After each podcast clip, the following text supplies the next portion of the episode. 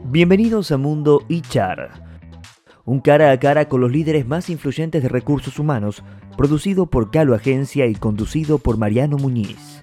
En este episodio, charlamos con Vanessa Carabelli, elegida como una de las top boys de LinkedIn en Latinoamérica. Vanessa es especialista en empleabilidad, fundadora de la consultora Career Empowerment, docente, speaker y experta en marca personal. Slick.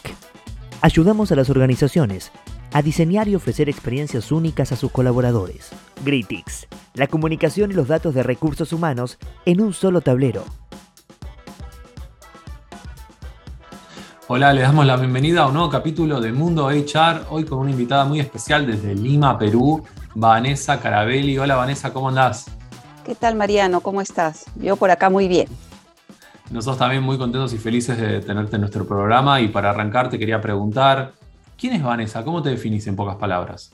Bueno, me considero una persona motivadora y me gusta apoyar a los profesionales a conseguir sus objetivos. Yo soy economista de profesión con una maestría en finanzas y especialista en marca personal y empleabilidad. ¿Hace cuánto que trabajas relacionada con el mundo de recursos humanos? Hace cinco años, cuando me ofrecieron un cargo de gerente comercial en una consultora de recursos humanos. Luego de un año pasé a otra consultora más grande y hace casi tres años mi socia Silvia Reyes me propuso crear Career Empowerment, donde buscamos eh, ayudar a los profesionales a conseguir el empleo ideal y también hacemos reclutamiento y selección de personal. Mira qué bueno, Vanessa. Y te quería consultar, recursos humanos, para vos, ¿qué es recursos humanos? ¿Qué, función tiene que tener dentro de una organización? Bueno, yo considero que tiene varias aristas, ¿no? Primero es conseguir a los mejores talentos para las empresas y mantener a los profesionales contentos en estas empresas para que sean más productivos. En segundo lugar, también es importante capacitar a estos profesionales para que crezcan junto a la empresa.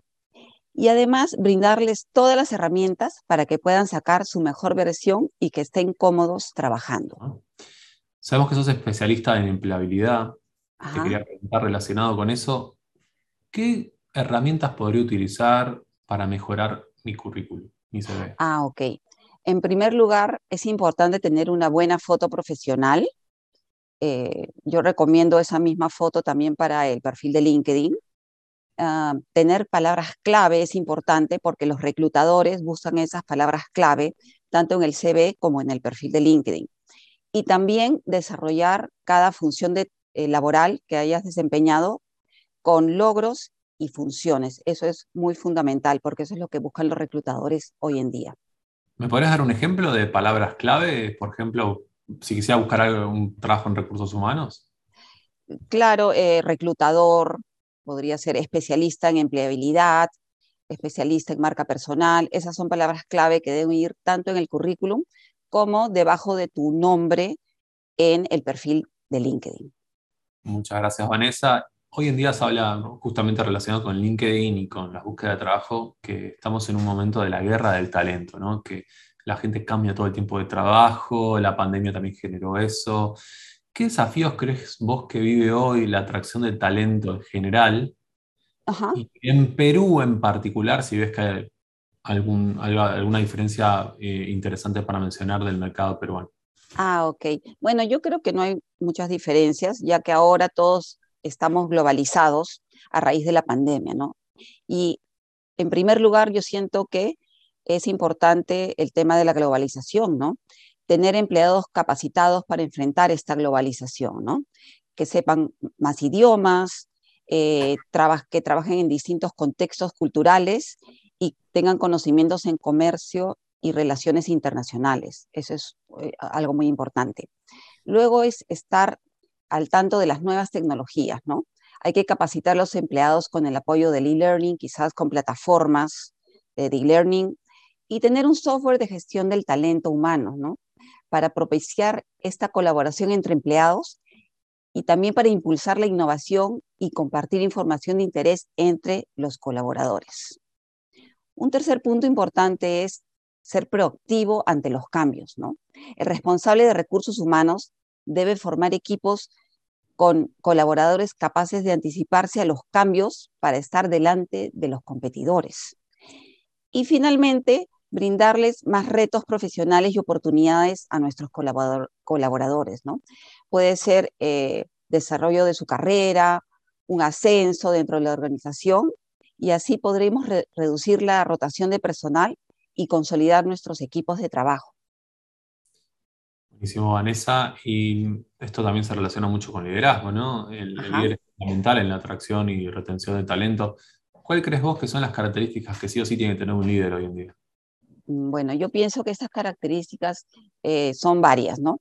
En principio debe ser innovador, debe buscar nuevas y mejores maneras de hacer las cosas en este mundo que está muy cambiante y competitivo, ¿no?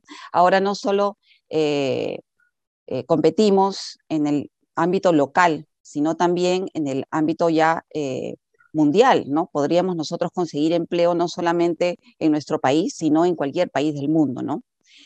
Otro punto importante que un líder debe tener es eh, una capacidad de comunicación muy buena, ¿no? Hay que también saber escuchar y entender lo que el equipo dice, ¿no? Esa es una gran prioridad. También es importante adaptarse al cambio. Ahora está el mundo muy cambiante y todo está avanzando a pasos muy acelerados, ¿no? Entonces debemos adaptarnos a diversas situaciones y a diferentes personas que forman parte de nuestro equipo, ¿no? Eh, adaptarnos a diferentes escenarios que se puedan presentar para tomar las decisiones adecuadas.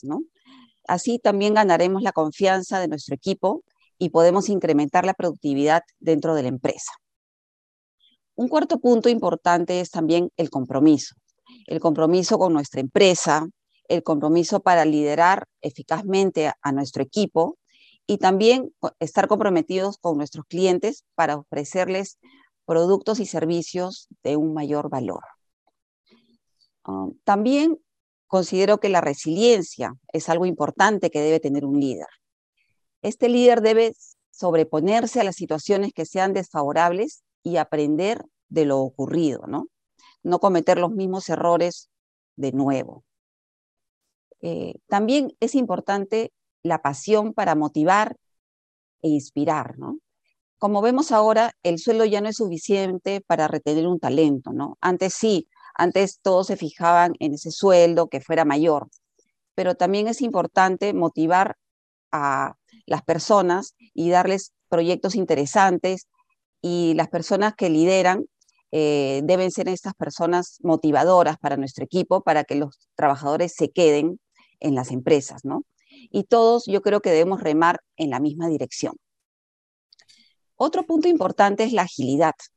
Hay que ir un paso por delante del mercado, investigar quizá las tendencias futuras dentro de este mercado, nuevos productos, nuevos servicios y aprender las habilidades necesarias para adaptarnos a este, a este mercado.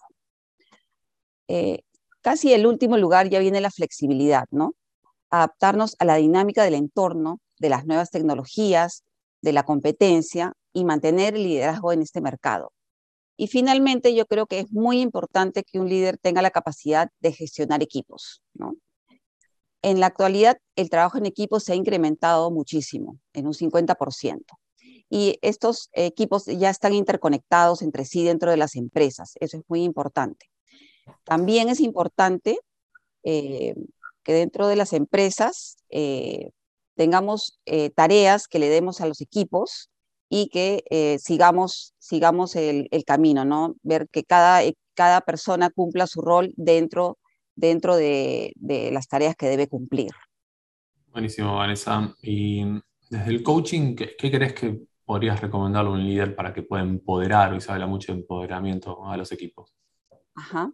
Eh, bueno, he visto, según el Time Magazine, que el coaching será la norma en el mundo de los negocios en los años que vienen. Cada vez más gerentes buscan convertirse en coaches de sus colaboradores, más que en jefes, para alcanzar una mayor productividad. Eh, capacitar al personal mejora el desempeño en un 22%, pero cuando se añade el coaching, la mejora alcanza hasta el 88%. ¿no?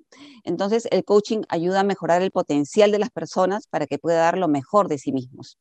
Así las personas pasan de hacer lo de siempre a hacer lo que mejor saben hacer. Bueno, Vanessa, buenísimo, súper rico todos los conceptos que, nos estás dejando. Y te quería preguntar también para cerrar si hay algún libro que nos quieras recomendar de, coaching o de empleabilidad o algo que, te haya marcado. Sí, claro. Bueno, eh, yo leí el libro Quiero un cambio de Bernardo Estamateas, que es un libro con principios para mejorar, para alcanzar tu máximo potencial. Este libro me ayudó muchísimo y de ahí saqué eh, muchos, mucho material para publicar antes de ser Top Voice.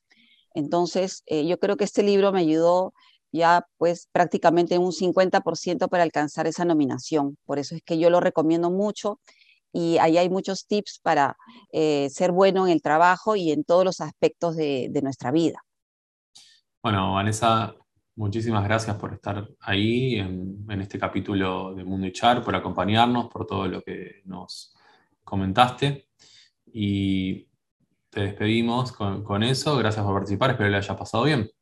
Sí, gracias a ti, Mariano, por convocarme. Me encantó estar acá en Mundo HR. Hasta una próxima oportunidad. Dale, nos vemos y gracias a todos y todas que nos estuvieron viendo. Recuerden suscribirse al canal para poder seguir viendo los próximos videos de Mundo HR y nos vemos en el próximo capítulo. Esto fue Mundo HR, una mirada sobre el futuro de los recursos humanos en un mundo post pandemia. Seguinos en Spotify y en YouTube.